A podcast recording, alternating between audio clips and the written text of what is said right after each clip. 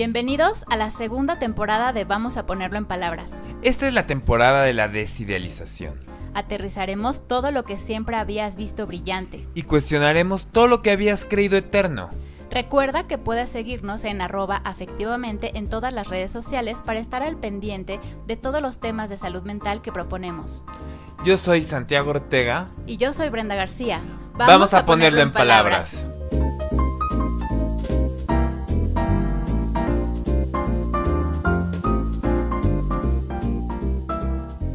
Hola Sant. Hola Brent, ¿cómo estás? ¿Bien tú? Muy bien, muy bien, gracias. Aquí un episodio más de Vamos a ponerlo en palabras. Sí, yo creo que en este episodio eh, vale la pena mucho agradecer todos los comentarios que nos han hecho de los, de los episodios pasados. Está gustando mucho esta temporada, entonces muchas gracias. Esperen que aún hay más. Y gracias por amenizar nuestra sesión de deportes, lavar los trastes con el playlist que nos, que nos hicieron. Ay, este, sí. Estuvo muy bueno, ¿no? Sí, sí, sí. Yo hoy volví a escuchar esta, esta playlist que con de amor y desamor. De amor y desamor con la que llenaron este el Instagram. No me esperaba yo esa respuesta y parece que tenemos muchos melómanos. No, bueno. Y, y el día de hoy, ¿de qué vamos a hablar, Brent? Hoy vamos a hablar de algo que sí o sí eh, nos... Pues ahora sí que, que, que, que, que todos tenemos que ver ahí. Vamos a hablar de la familia. Vamos a desidealizar ese lugar. La familia es primero. No, ¿cómo crees, Sant? de esta cosa como de la familia tiene la razón, la familia es primero, este, la familia es este, ahora sí que la ley y el orden de nuestra Solo la familia va a estar contigo siempre. Sí, en las buenas y en las malas. Solo la familia es lo que te va a unir. Sí, no importa eh, las cosas que hayas vivido en tu familia, traumáticas, dolorosas, eh, injustas, eh, la familia siempre tiene que tener ese lugar, ¿no? Es algo que, que, que socialmente se escucha mucho, es así como de, te aguantas porque es la familia que te tocó. Y es fuerte porque además una de las cosas que los pacientes constantemente están hablando es de sus relaciones familiares. Sí. No solamente de relación con mamá, de la eh, mucha o poca relación con el papá, sino en general cómo era la dinámica de la familia, ¿no? Sí, hasta también, bueno, en su momento tú y yo lo estudiamos también como con el tema de las familias adoptivas, ¿no? Exacto. La familia de cualquier forma, se tenga o no, la biológica, sea adoptiva, sea este que la pasamos más con los tíos que con los papás, con los abuelos que con los padres, eh, siempre causa sí o sí una fantasía en nosotros. Y al mismo tiempo eh, va generando como gran parte de nuestra personalidad. A mí me vino a la mente ahorita, justamente cuando alguien estudia psicología, hay una serie de materias que se llaman pruebas psicométricas y pruebas proyectivas. Oh, sí. En pruebas proyectivas están las grafoproyectivas. Y la verdad yo no soy tan bueno en pruebas, este... eh, Pero, pero les- le mandamos un saludo a Marshall, que es Ah, buena. Marshall es muy buena con pruebas, este, pero hay una que se llama KF KFD, si no me equivoco, que es la de familia y familia en movimiento, ¿no? Sí. Y se le pide al sujeto, al sujeto de experimentación, que dibuje a su familia en una, este, haciendo una actividad. Y creo que el segundo dibujo es que dibuje a su familia como le gustaría que fuera, algo por el estilo. Y cuando se está aplicando la prueba es importante como que el que está aplicándola, el psicólogo, eh, esté viendo a quién se dibuja primero, qué es lo que está haciendo, qué distancia hay entre la madre y el padre, entre los hermanos. Eh, muchas veces se pide que se escriba una historia respecto al dibujo que se hizo. Eh, y al mismo tiempo eh, es bien interesante, ¿no? Sobre todo en el trabajo con niños y adolescentes. Luego, por ejemplo, los padres están divorciados y siguen poniéndolos juntos. Sí. O este. O están juntos y, y- y omiten Sí, eh, ah, a, a uno no de. dibujé de- a tal. O, al hermano, eso también es divertido. O lo ponen así en una esquina. O ponen muy grande a uno de los, de los padres y al otro muy pequeño. Exactamente. Entonces, como la familia desde siempre va teniendo un lugar importante en la psique, va teniendo un lugar importante en nuestra mente y es algo que sí va a ser un sostén, pero tampoco hay que ser y pensar que es el sostén y que no va a ser más bien que siempre va a estar como pues una parte de sufrimiento, ¿no? respecto a la familia. Es un núcleo, fíjate, me gusta esto que con, con lo que empiezas de las pruebas psicométricas. Recuerdo también hay otro que se llama HTP, ¿no? House Tree Person. Ajá. Eh, en donde también es eh, tal vez como más más simbólico el asunto, porque entonces te dicen, eh, dibuja una casa, un árbol y una persona. Ahí, este, se los voy a decir porque aunque ustedes quieran manipular las, las pruebas, algo mágico de las pruebas, este, psicométricas es que no se pueden de cierta forma como eh, pues como, como alterar. O sea, se nota hasta cuando uno miente, cuando uno tiene la intención de reflejar otra cosa que no es. Entonces, en, ese, en esa prueba, eh, en donde tú dibujas una casa y un árbol, la casa es tu madre y el árbol representa a tu padre. Y, te, y representas, y, y, pones a una persona, dibujas una persona que pues eres tú, ¿no?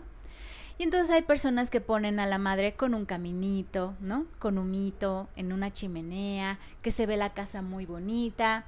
Y a veces dibujan al padre muy grande, muy bonito, muy frondoso, con frutas, ¿no? O a veces con heridas, o sin hojas. O, o a veces es como una rama y toda seca, o este que no, que no, este, hace mucho que no ha sido regado, este, una casa que a veces eh, parece que tiene puertas cerrojos, este, que es inaccesible. O llena de ventanas donde se observa todo lo que hay adentro, ¿no? Exacto. Eh, y también tendrá mucho que ver eh, en donde tú te colocas en el dibujo, ¿no? Pero es esta forma en la que tal vez se identifica el peso de cómo los padres y en sí la familia, porque hay que reconocer que los padres no solo son nuestros padres, los padres también son ese reservorio de toda la herencia que ellos recibieron ya por parte de sus padres. O sea, la cultura, las tradiciones, que si somos mexicanos de cierta religión, etcétera, todo eso, ahora sí que nuestros padres lo imprimen sobre nosotros. Sí, y entonces esa impresión, como tú lo llamas, eh, es pareciera que es con nuestro sellito de fábrica, ¿no? Como nuestro número de serie. No nos lo vamos a poder quitar, pero eso no quiere decir que no lo podamos cuestionar. Resignificar. Sí, y no quiere decir tampoco que ese número de serie, esa impresión que tenemos emocionalmente en nuestro aparato psíquico, no pueda de cierta forma eh, representar una ley que se pueda que se pueda derribar. Aquí es, es, interesante porque yo quiero aquí es como de las primeras como cosas que yo cuestionaría mucho, ¿no? Como el lugar ideal y el no ideal. Eh, hace unos años, no sé si te acuerdas, surgió un movimiento que yo le decía el movimiento, el Frente Nazi por la Familia, el Frente Nacional por la Familia, y que tenían sus marchas de mamá, papá, familia natural, ah. criticando otros modelos de familia, e incluso llegaban a decir si no hay mamá y papá no es familia. Curiosamente en nuestro país la gran mayoría de las familias están integradas por madres solteras.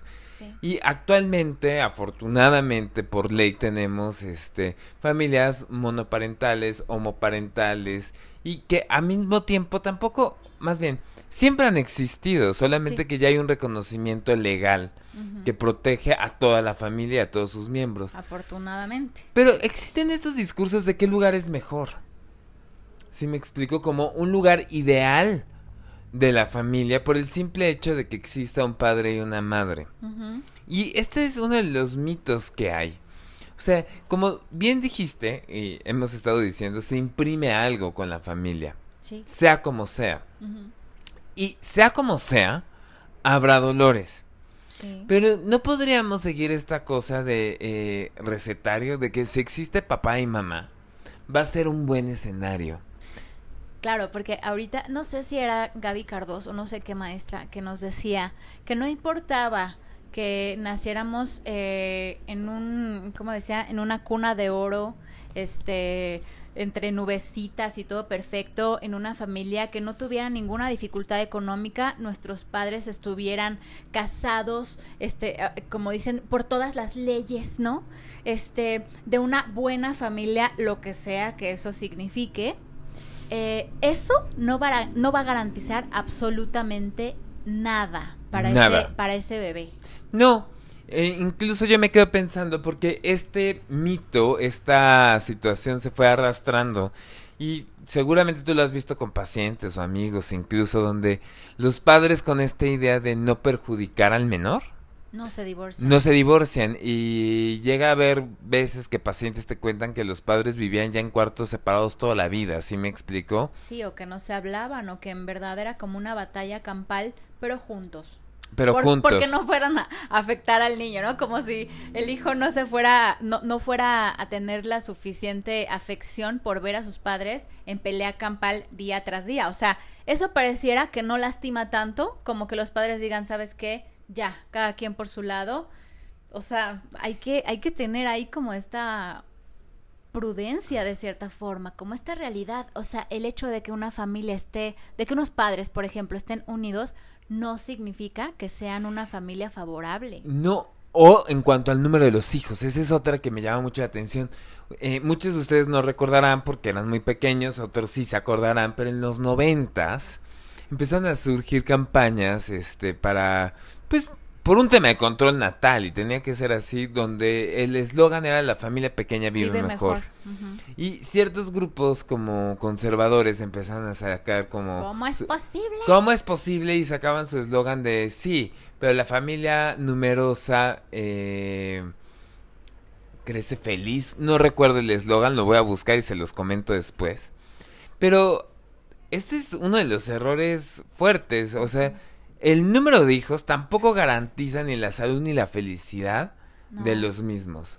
Sí, muchas veces en las familias numerosas se vive una este como esto no como que se disuelve la postura de los hijos este los mayores terminan siendo unos pseudo padres de los más pequeños. Exactamente incluso yo he escuchado familias donde el hijo uno cuida al siete el dos al ocho y hasta los asignan padrinos o sea cosas bien locas este que se empezaron a hacer. Y yo, yo muchas veces cuando me preguntan como sobre eso, yo digo, a ver, traer un hijo al mundo implica que la madre y el padre presten su mente, todo su ser, su yo, a este ser que surge. De cierta forma parece como otra forma de enamoramiento, como lo habíamos hablado. Exactamente. Empobrecimiento a través del yo. Haga, hazlo por siete. Llega un momento que no se puede hacer tanta división y van a tener que surgir otras personas a hacer cuidados que no le corresponderían. Entonces, esto de familia numerosa, ahora, también todos los mitos que hay alrededor como de los hijos únicos necesariamente son unos consentidazos. Bueno, tú eres hija única, ¿no, Brent? Sí, este, y bueno, no, sé, si, no sé si yo puedo decirlo. Ups. Ups, se me cayó este, algo. no sé si yo puedo decirlo así, yo no me considero una, haber sido una niña consentida, ¿no? Este, pero puedo observar y sí tengo el ojo para identificar tal vez cuando digo, cuando sospecho, tal es, es, hijo único o no es hijo único, como que tengo ciertas sospechas, pero, em, pero sí hay algo que también me queda claro y es gracias mucho a mis pacientes, es que se puede reconocer como ya lo he dicho creo en otros momentos, cada hijo es único. Eh, exacto. Y además no solamente es único, sino aunque hayan nacido por vía biológica, tienen que ser adoptados por sus padres. Sí. Y ellos adoptar a sus padres, pero Qué, bueno que sacamos este tema, porque ahorita ya empezamos a ver de ciertos prejuicios. Y cuando digo prejuicio, hablo como ideas que tenemos preconcebidas respecto a un individuo, su salud y respecto a su familia. Y esto también va para todos los colegas que nos están escuchando. Porque muchas veces, yo me he cachado varias veces este, que el paciente narra, ay, sí, mis papás se divorciaron cuando era chiquito. E inmediatamente te vas a buscar cómo afectó al paciente el divorcio. Sí. Como si necesariamente el divorcio y la separación fueran a tener una consecuencia psíquica. Y a lo mejor tendremos que hacernos la misma pregunta de cómo afectó a este otro paciente que sus papás estuvieran juntos siempre y no se hayan separado o no hayan cuestionado su relación de pareja, ¿no crees? Perfecto, Santos. O sea, sí, creo que eh, eh, pensar, deducir que una situación que, que, tal vez culturalmente todavía se ve como un, ay, se divorciaron. ¿Te vas a divorciar? ¿Eres la divorciada? Mis papás son divorciados. Eso todavía hay como, todavía como un, sí, Y, y, ya no, porque los demandarían ante la, el Consejo Nacional de Prevención de la Discriminación. Yo estuve en un colegio de puros hombres, como les he dicho donde no aceptaban niños nuevos de padres divorciados. Si en el transcurso de la escolaridad del niño, o sea, en quinto de primaria se divorcian los papás, no lo corrían. Pero no aceptaban de nuevo ingreso niños divorciados. Que, que evidentemente eso ya quedó en el pasado, pero de todos modos habla de todo un prejuicio. Como si eso te volviera un criminal o es así como no vamos a aceptar a alguien así, este, a este niño ahí todo, este, pobre, abandonado, no sé qué idea había con el divorcio, ¿no? Y sobre todo cómo pensábamos la familia en ese tiempo. ¿Sabías que en 1959 Harold Searles, psiquiatra y psicoanalista americano, escribió el gran artículo El esfuerzo por volver al otro loco, texto fundamental para el surgimiento de la terapia familiar? En este escrito, el autor presentó las motivaciones conscientes e inconscientes que pueden determinar la locura del otro en su recorrido evolutivo. Interesante, ¿no?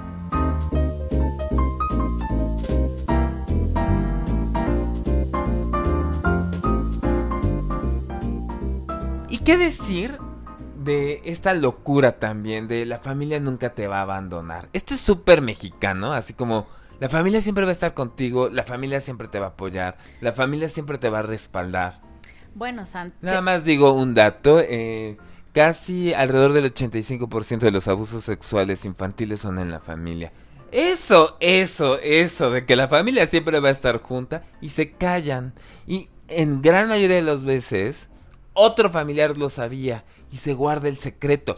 Claro, pero la familia siempre está, ¿no? Claro, así como que tú digas, la familia es el lugar más seguro en el que puedes estar, pues no, tampoco es ninguna garantía. No habría que identificar la familia, el hogar, como ese espacio en el que es 100% seguro a prueba de abusos, a prueba de violencia, a prueba de cosas terribles, ¿no?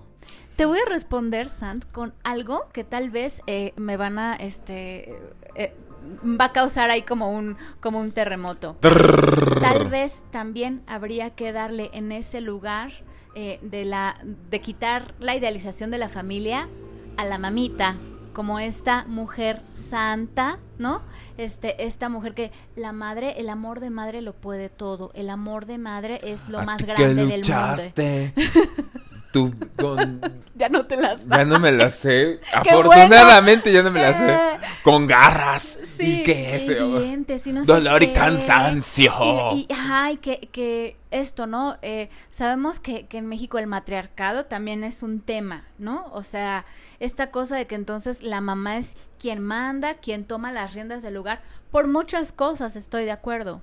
Pero no porque, porque una madre tenga que eh, guiar un hogar y sacarlo adelante de cierta forma implica que tal vez o sus métodos o eh, la forma en la que em, imprime justo una ley en la familia tenga que ser una ley última, máxima, respetable totalmente. Sí, y no nos adelantemos tanto eh, con el tema de la maternidad porque ya habrá algunas sorpresas respecto a ese tema. Pero si nos vamos a familia, ahorita algo que estabas diciendo, como la ley única, y Brenda y yo no sé, lo hemos dicho en varios episodios, ¿y qué pasa cuando alguien es diferente en la familia? Tiene, quiere en una familia de abogados tener una profesión artística, o tiene una sensibilidad distinta, o tiene otra preferencia sexual, ¿Qué pasa? O sea, ahí se, se desterra a esa persona, se deshereda, se le deja de querer, se le ¿Qué hemos hecho? ¿Qué hemos hecho para que nos trates así? Nos equivocamos contigo. ¿En qué me equivoqué? No di lo suficiente. Soy un fracaso como madre y lo mejor, como padre. Y lo mejor empiezan a culpar al otro, ¿no? Eso pasó porque tu papá. Exactamente, porque tu papá no estaba en casa. O eso pasa porque tu mamá es bien intrusiva. Ah, este. Y empiezan ahí una serie de, teorías y, sacando los trapos que ya estaban ahí. Claro. Ahora, tal vez ahorita nos estamos centrando en observar esta familia que es rígida, que es estricta, pero también hay estas otras familias en donde uno dirá, ay no, en mi casa todo es fácil, todo es padre. Este, en mi casa mis papás nos dejan hacer lo que sea, no pasa nada. Este, de adolescente nunca, o sea, nunca me dijeron una hora, este, no, mi, mi, familia está bien padre, todo bien, todo perfecto. Sí, estas familias cool. Claro. Ahora sí me escuché como chavo ruco. este, eh, eh, qué cool, ¿no? Este, familias donde, este, recuerdo incluso este como muy no sé, o sea, como así, ah, este progre, ¿no? Yo, yo, yo, yo, me fumé un porro con mis hijos y cuando cumplieron 14 años les saqué los condones y todo esto. A ver, no, no estoy diciendo esté bien o esté mal. No. No, no va por ahí, pero como también este hecho de, de mi familia todo se permite, eh, en mi familia aguas, porque sí lo hemos visto también como muchos pacientes con unas angustias bien fuertes, donde a lo mejor en cierto momento de la adolescencia, donde el instinto puberal, donde la pulsión estaba a todo lo que da, una parte de ellos necesitaba de un freno de los padres, de ciertos límites que le dijeran, aquí no, no puedes hacer esto, no se permite lo otro. ¿Sí me explicó? Sí, o sea, tal vez entonces eh, a lo que estamos apuntando es a la importancia de que en un espacio afectivo, ahorita nos, nos estamos refiriendo al familiar, ni, ni todo sea sí, ni todo sea no. O sea, a encontrar como, como este equilibrio entre sí lo que le vas a permitir eh, hacer, ser, sentir a tus hijos y lo que tal vez necesita que, que se reconozca un límite, porque si en la familia no los hay, afuera en la vida sí. Y entonces va a haber mucho dolor, mucha frustración, mucha ansiedad, porque vas a decir, bueno, ¿por qué en mi espacio maravilloso, en mi casa, en mi familia, todo es sí, uy, todos este, felices, este, desnudos en la sala los domingos o lo que sea, y afuera tengo que eh, tal vez como considerar que sí hay límites, que sí hay un pero, que sí hay un bueno, pero este tienes que cumplir con esto. No hay un sí universal, no hay un no. Eh, o sea, no siempre sí, no hay un siempre no. Y yo diría tampoco hay reglas universales y que incluso cada hijo tendrá demandas completamente distintas. Claro. Habrá hijos, o sea, eh, que, híjole, que rompa vasos, si me explico, por favor, mientras otro tengamos que estar mucho más presentes. Pero aquí ya nos estamos yendo como también un tema como de lo educacional. Sí, eh, eh, eh, hoy en día con las redes sociales estaba pensando como hay cientos de cuentas. ¿No? Me viene a la mente, hay una por ahí de Instagram de papá soltero. o grupos de mamis este de WhatsApp. Yo tengo mi amiga este Laura siempre me habla de sus chats de mamás que dice, "Nunca puedo terminar de escribir la última publicación porque siempre va a haber 50 que comenten, esto sí, esto no, esto tal y causa más angustia pedir ayuda." Este, muchas veces que, que, que recibir como una respuesta que ayude, justo, o sea, es complejo. Eh, pero bueno, yéndonos, o sea, porque ese es como algo que todo el tiempo está presente de cómo estamos haciendo familia, cómo estamos educando y todo. Pero yo quiero regresar al tema de la idealización de la familia y sobre todo del sujeto, cómo se mueve frente a su familia. Em, y que al mismo tiempo esta, durante años y años y años, ha sido como muy idealizada y muy cuestionada. Sí Esto es muy común cuando uno se forma como psicoterapeuta de niños y de adolescentes. Ver una realidad. A veces nos traen a los pacientes, niños y adolescentes, como Santiago, cámbialo. arréglamelo. arréglamelo. Y uno empieza a escuchar a este paciente. Empieza a darse cuenta de que hay cosas en la familia, pues que podrían funcionar de otra manera, para decirlo así. O que al mismo tiempo se le está depositando a este niño adolescente en un lugar que quizá no le corresponde.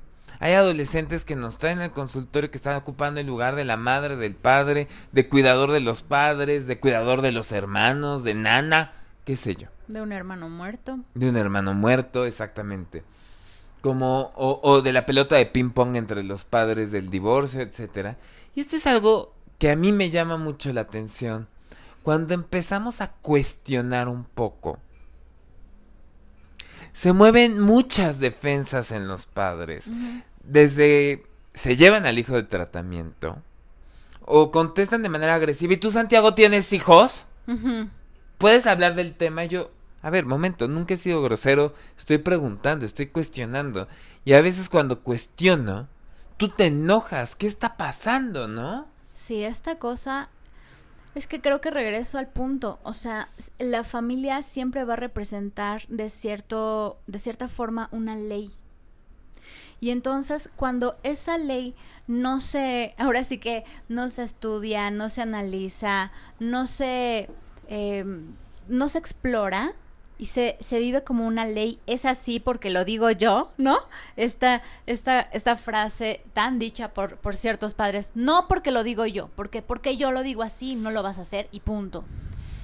Cuando no hay razón, como, cuando no hay motivo, cuando no hay lugar para entender por qué las cosas son así en esa familia, es que entonces la, o sea, lo inflexible termina por romperse. Claro. O sea, y entonces, este, no, no, no va a haber forma en la que eso pueda vivirse como algo que se comparta, como algo que, que, que más que una ley rígida se vuelva como una, ahora sí que como una regla tal vez de convivencia en la familia. O sea, es distinta la postura, pero es justo esto en lo que a mí me gustaría como, como empezar a hablar de, de otra cosa, porque los padres en sí, y voy a hablarlo así, figura materna, figura paterna. No mamá, papá, no hombre, mujer, no matrimonio tradicional.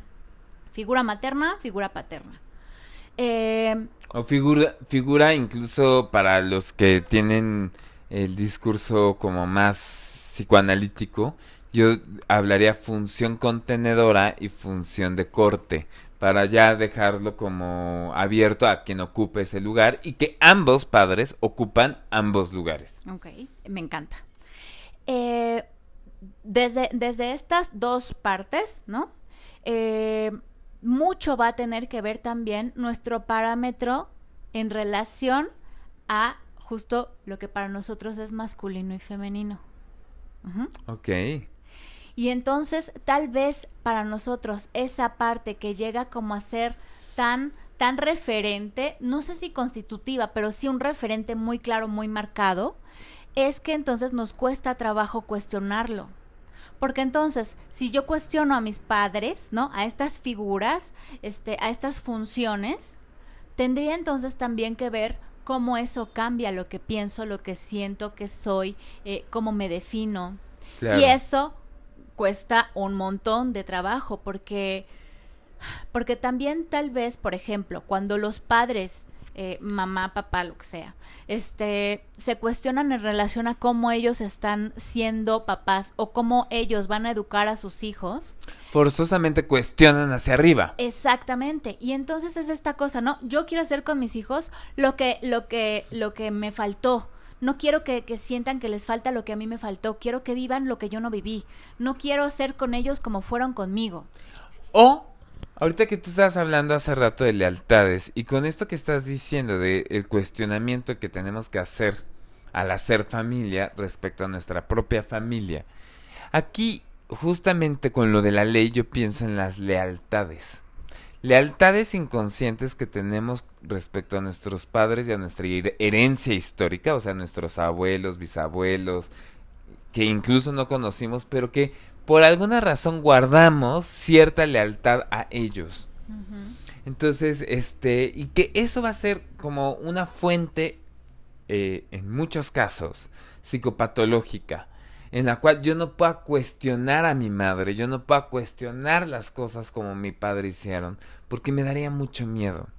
Y tiene que ver ahorita con el concepto de idealización, porque yo escucho muchas veces a estos papás de pacientes que tienen muy idealizados a sus propios padres y a su propia historia, a su propia infancia, como a mí me fue bien, no sé por qué mi hijo salió así. Claro.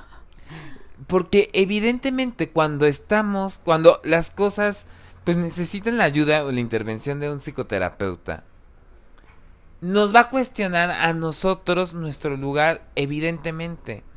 El del paciente, claro, pero el de los padres de qué hice.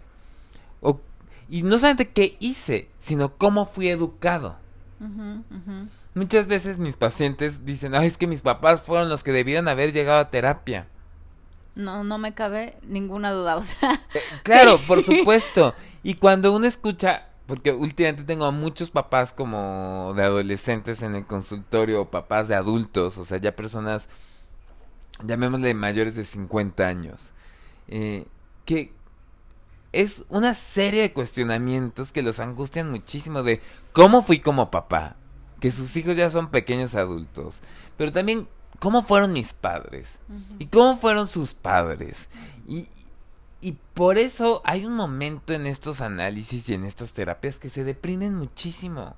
Porque no es nada fácil hacer este cuestionamiento de lo que fue, de estas herencias, de estas lealtades respecto a la propia familia, ¿no? Y ver tal vez a tus propios hijos eh, cometer, y abro comillas, los errores que tú cometiste. Eso es eso es denso, o sea, eso es pesado en el, en el espacio terapéutico, ¿no? El padre de Freud tuvo dos hijos de su primer matrimonio. Después en el segundo no tuvo hijos y fue hasta el tercer matrimonio en el que nació Freud como el mayor de los ocho hijos que saldrían de esta relación. Después por su parte, Freud se casó con Marta, con quien tuvo seis hijos y ocho nietos. ¿Sabías que puedes acceder a leer las cartas de amor que Freud le escribía a Marta cuando eran novios y él estaba por descubrir el psicoanálisis? Lo puedes encontrar en muchas editoriales con ese título, Cartas de Amor de Sigmund Freud. Interesante, ¿no? Vamos a ponerlo en palabras.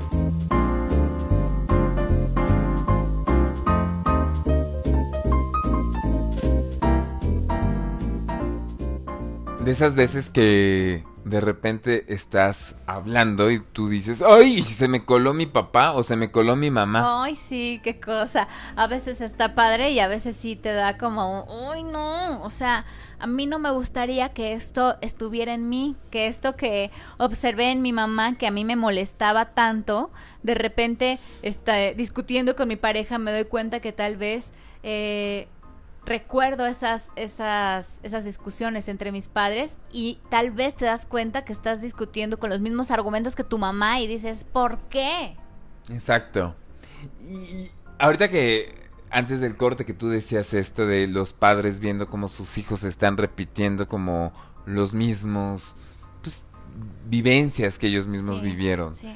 Eh, la hemos citado varias veces esta película. Yo te la recomendé y la, dije en el especial de amor. Y tú hace poco dijiste que ya la habías visto. Esta película de Call Me By Your Name. Eh, realmente véanla. Sé que ahorita está en Netflix. Eh, tienen un diálogo casi hasta el final de la película, padre e hijo. Oh, que para mí se me hace como el momento cumbre de la película. Y se me hace un momento hermoso donde más allá de lo que dice, porque no les quiero spoilorear, spoilerear. Exactamente. Ay, yo sí. Em, es esto de un padre diciéndole a su hijo como sincerándose de, de lo que él es y diciendo, el cuerpo se acaba, eh, la vida se acaba, no repitas lo que yo hice, ama libremente, ¿no? Sí, esta, esta esta posibilidad también tan valiosa eh, que vendrá cuando los padres desde ellos mismos, desde su vivencia, desde, desde su entender también y su sensibilidad, puedan permitirle a los hijos vivir su vida y dejar su ley atrás. Exacto. Y aquí toco un tema que para muchos es muy difícil. Si no se pueden hacer cargo de su psicopatología, de su agresión, de su enfermedad, mejor dar dos pasos para atrás, aunque sea la familia. Sí. O sea, y es difícil porque muchas veces nosotros que vemos niños y adolescentes, aquí estamos trabajando evidentemente con la familia que vive dentro de la cabeza, pero también como son menores de edad, vamos trabajando con los padres y es un trabajo distinto. Pero yo ya me estoy dirigiendo a ustedes, adultos que nos están escuchando. Si tus padres, hermanos, no se pueden hacer cargo de su propia agresión, de sus propias envidias, de su propia patología, dos pasos para atrás. Fíjate, Sant, ahorita tú estás eh, tal vez enfocándote en tu mero mole la adolescencia. Pero yo me pongo a pensar también todas las veces que en el consultorio y que tal vez también eh, con ciertos amigos, por ejemplo, he tenido esta plática en la cual este conflicto entre es que mis padres dicen que tengo que hacer o este es que mis padres les gustaría que hacer que, que, hiciera esto los voy a defraudar o tengo conflictos o no entiendo a mis padres o algo así ya cuando eres adulto es muy muy muy importante también el paso que tienen que dar justo los padres para que sus hijos se hagan adultos Claro. Ese movimiento que tienen que hacer los padres, no solo de decir, ay, mi bebecito, vas a ser mi bebé por siempre, ¿eh? Vas a ser mi nenita, mi princesita para toda la vida. Claro que tal vez cuando ves a tus hijos, yo veo a mis sobrinos y yo, por ejemplo, yo a mi sobrino le sigo diciendo su apodo de cuando era bebé. Yo, él, él tiene 20 años y yo le sigo diciendo Ichigu. Lo amo con todo mi ser. Pero otra cosa es que yo le diga Ichigu y que entonces yo piense que se va a seguir portando y que va a ser mi bebecito por siempre. Eh, le, hay que darle lugar a, eh, a los hijos a que tomen un lugar de adulto. Y no es solo decir, ay, es que ya este, le pagué la universidad, este, ya se tituló, ya acabé. Ah, ya acabé. Yo recuerdo, por ejemplo, con mucho dolor, les voy a decir algo muy personal, yo recuerdo con mucho dolor a mi padre decirme, el día que me titulé, ya acabé. Ay. Ajá.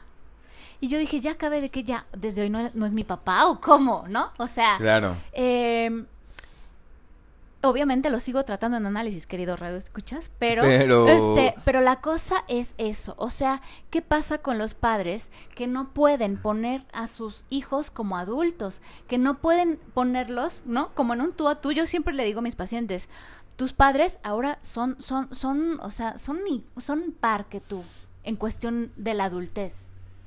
Como Sí. padres sí tendrán un lugar distinto, pero, pero, pero, en cuestión así tal cual de adultos ya están a la par. Ya ¿eh? están a la par. Y, y pasa en muchos lados.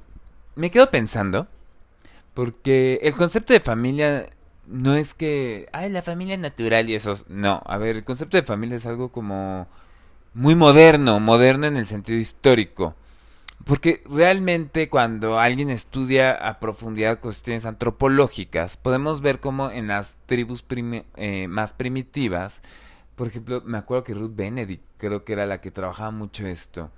eh, no es que los hijos, y sobre todo en ciertas eh, eh, poblaciones, por ejemplo en África, los hijos no es que pertenecían a la madre y al padre, pertenecían como a la comunidad, ¿no? Sí, a la tribu. A, A la tribu, exactamente, y eran creados por todos. Ujú. Incluso eh, hay culturas donde, por ejemplo, no existía o no existe la monogamia y de hecho eran como los hijos que la madre eh, no se sabía quién era Sí, el o padre sea, exactamente. Una mujer pare un hijo para la tribu, no Un- para el padre. Exactamente, y es como muy bienvenido, y, y- y- pero el punto es, este pasaje a la vida adulta que varios antropólogos relatan, por ejemplo, recuerdo alguna, no, ahorita sí se me fueron lo- los autores, perdón, pero este, donde en el caso de los hombres, ¿no?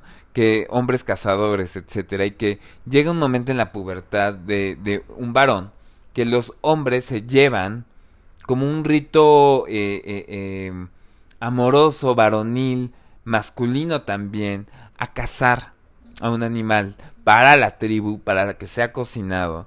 Y ese niño regresa siendo un hombre, un adulto más. Es como un, rito pasaje a la, a, la, adultez acompañada de otros hombres. Si nos ponemos a pensar, que ya lo hablaremos en otro capítulo, pero aquí qué ritos tenemos, que papá y mis tíos me lleven al table a estrenarme. No, qué cosa tan horrenda. Pero aparte es eso, ¿no? O sea, ¿qué es lo que tiene que pasar para que entonces los padres identifiquen a este hijo como adulto? O sea, tú lo pones ahí con este rito bastante violento de llevar este al table a los hijos. O si, bueno, entonces ya tienes tu credencial para votar, ya tienes 18 y ya eres adulto, pero te sigo tratando como un niñito. Este, o me conviene que tengas tu primer trabajo para que ya des en la casa, pero es mientras vivas en este techo vas a hacer lo que yo diga. Claro. Y me acuerdo perfecto, o sea, y, cosas muy, o sea, que no nos damos cuenta como esta cosa. Yo, yo recuerdo, por ejemplo, eh, recién acabé la carrera y, y, con un trabajo, etcétera, y tenía, pues ya, o sea, yo tenía celular desde de, de plan. Eh, pues no me acuerdo desde cuándo, pero antes de la Pero tú siempre conectado. Obviamente, siempre conectado. creo que fue en prepa y teníamos estos de Nextel, que eran de radio. qué y, padre. y era horrible porque al principio yo me acuerdo que estaba en clase y nada más escuchaba en el radio. No te llevaste, quién sabe qué. Este, pero bueno, recién acabé como la universidad y apenas estaba trabajando una cosa así que mi papá me acompañó, o sea, él tenía el contrato, ¿no? Entonces cuando hacer el cambio de contrato y que ya saliera mi nombre eh, y que yo le iba a pagar y me ayudó a escoger celular, etcétera, una pequeña cosa que poco a poco a fin de cuentas uno se va haciendo de sus cosas y de sus responsabilidades. Pero me acuerdo las frases de mi papá, la frase eh, que le mando muchos muchos saludos a mi padre, que me dijo, me da muchísimo gusto que hayas tomado la iniciativa de hacer esto, porque esto te hace grande. y yo así, ¡ay! Entonces, de esas veces, porque mi papá no suele ser como muy comunicativo, pero cuando habla, muchas veces lo hace de manera muy amorosa. Sí, ahí está, observo que eres un adulto, observo, observo que, eres, un adulto y te trato como adulto. Y eso cuesta muchísimo trabajo, no solamente en la familia. Pero es que fíjate qué, qué, qué valioso, Sant. O sea, esto que nos dices ahora es justo el ejemplo de lo que lleva eh, a una familia a tener tal vez este lugar en donde se observa el lugar de los hijos con un lugar especial particular en un proceso de vida, en un desarrollo, y se observa, se reconoce. No es, ah, este, qué bueno que ya puedes pagar el celular porque ya estaba harto de pagarte, siempre ha sido una, un, un, peso, este, o este, qué bueno, ya era hora, ya era tiempo, o este, lo tienes que hacer aunque no estés listo porque en esta familia los hombres lo hacen a esta edad. O sea, esta cosa que tiene muchos matices, que podrían ser muchos, muchos lugares de una misma situación, justo es de donde, de donde hay que partir para observar, identificar cómo es eh, la forma en la que yo estoy siendo observado, observada por mi familia, si eso me hace sentir eh, un lugar seguro, eh, que también contribuye, una correspondencia, porque también de ahí vendrá cómo es que nosotros nos relacionemos amorosamente con alguien fuera de nuestra tribu familiar. Claro, y aquí, por ejemplo, o sea, si hay como, porque estoy pensando incluso hasta en los especialistas, ¿no? Y que yo les diría, eh, eh, eh, sí es bien importante el lugar que se le dé a cada miembro de la familia. Eh, estoy pensando a todas nuestras radioescuchas mamás que tienen, y papás que tienen hijos pequeños que tienen que llevar al pediatra. Sí. a veces, trata de acordarte ir al pediatra con tu familia. A mí me da mucho... Ahí va anécdota santa. Ok. A mí me da muchísima pena, sí, analistas, déjense de ir con sus interpretaciones, que me pongan una inyección en las pompas. Ok. Entonces, me acuerdo que me tenían que poner la triple, que no sé qué sea la triple, pero me tenían que poner la triple. Y a mí me da mucha pena que me bajaran los chones enfrente de mis hermanos y mi mamá. Claro. Entonces dije, no, Me rehuso a que me ponga la inyección en la pompa. Ok. Pero me puse duro y Malet, que era un gran, gran, gran médico pediatra que estaba aquí en el español, dijo, ok, se la vamos a poner en el brazo. No pude mover el brazo en tres días, una cosa así. Pero, Pero- a lo que voy es, el lugar que se le da al niño y escucharlo. Yo he visto pediatras que incluso ponen al niño como a la altura del escritorio, te escucho. Darle un lugar y no hacer como si los adultos hablan sin que el niño entendiera o no entendiera Claro, y te aguantas. que el médico explique al niño lo que le está pasando, que le tienen que poner una vacuna para que se Ay. sienta mejor, o que lo tienen que intervenir, o que... ah, esto es bien importante, igual que los especialistas de adolescentes, si lo vamos a curar, perdón. Aquí el tema es, vamos a escuchar también al adolescente. ¿Qué lugar? Porque el que eh, tengas la función de papá y mamá, no exime la voz de tus hijos, que también es muy importante y que también necesita ser escuchada, la voz de los niños y la voz de los adolescentes. Ay, sí, es que, por ejemplo, esta cosa que yo escucho frecuentemente justo de las mamás. De los papás, fíjate que no lo escucho, ¿eh? O sea, no me ha tocado, no creo que, que no exista, pero no he, no he escuchado a un papá que diga como las mamás que dicen, es que ya no me está comiendo, no me hizo bien la tarea, es que no me ha ido al baño Sí, es más materno. no me, no me a esto, no me a otro. Mamás, ¿qué les hace pensar que sus hijos están haciendo las cosas para ustedes? ¿Sí? El niño no me está comiendo, no me está haciendo la comida. Digo, no me está, no me está haciendo la tarea, no me no está me haciendo está... tal cosa, no me está. No, no, no. Tu hijo no está comiendo, no está haciendo la tarea, Verá- no veamos está por qué, durmiendo, pero- pero no es, no, o sea, no es este dedicatoria para la mamá. No tendría por qué la madre esperar que el hijo haga cosas para ella. Aunque seguramente lo haga desde un vínculo, este, y desde esta cosa eh, de relación mamá-bebé. Pero, pero ojo, que tú como mamá ya lo estés nombrando así, lo estés esperando así, que tu hijo te coma, que tu hijo te haga la tarea. Ay, ahí ya está ay, la... ay. Es más, yo me atrevería a decir con ese ejemplo que ahí está en parte la razón por la cual no está haciendo eso. Claro, O sea, porque no lo está haciendo para él. eh, exactamente, lo está haciendo para él. Me recordaste eh, a una persona que le eh, que estaba supervisando yo, es un colega que eh, estaba supervisando y curiosamente dijo esto respecto a su paciente. Ya se me fue el paciente. Y Le dije, a ver, vamos a dejarla aquí y vamos a pensar. ¿Por qué dijiste ya se me fue el paciente y Claro. no ya se fue el paciente? Claro. Porque ahí está tanto la historia del paciente con... Pero también algo tuyo que no estás viendo la individualidad eh, eh, y la decisión de tu paciente. Y, y por eso digo, esto de, de, de como eh, eh, entrar al mundo adulto se ve en muchos espacios. Sí. Yo lo veo con profesores que me dieron clase, a muchos quiero, admiro y respeto. Y muchos profesores que nos vean como colegas ya. Sí. Ya llevamos 15 años en el consultorio y, y- y que te siguen tratando y hablando como, ay, si te esforzaste. Ay, como, no. como, y yo, a ver, hace 10, 15 años ya no eres mi maestro y a lo mejor tengo una práctica clínica ya consolidada. Si me explico, esta cosa de que nos vean como colegas también es algo bien arraigado, pero yo puse el ejemplo con los colegas porque eso se aprende en la familia, donde tenemos que hacer ese cambio de look y ver la individualidad y que está creciendo y darle un lugar social a ese hijo.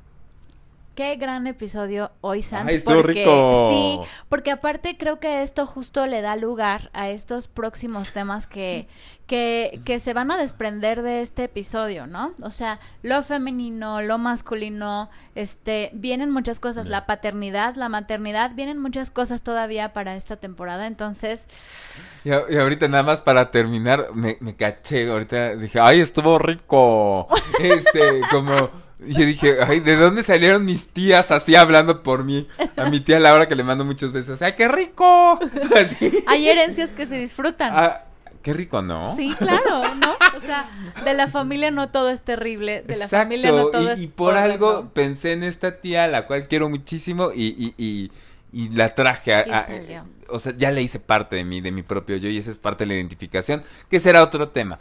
Pero bueno, se nos fue el tiempo y aunque me quedan ganas de decir muchas cosas, ya las iremos pensando en otros episodios, ¿no, Brent? Sí, este, este episodio es, eh, te digo, da pie para, para lo que viene, entonces los esperamos la próxima. Gracias, Ant. Cuídate, Brent, nos vemos. Chao. Bye. Bye, bye.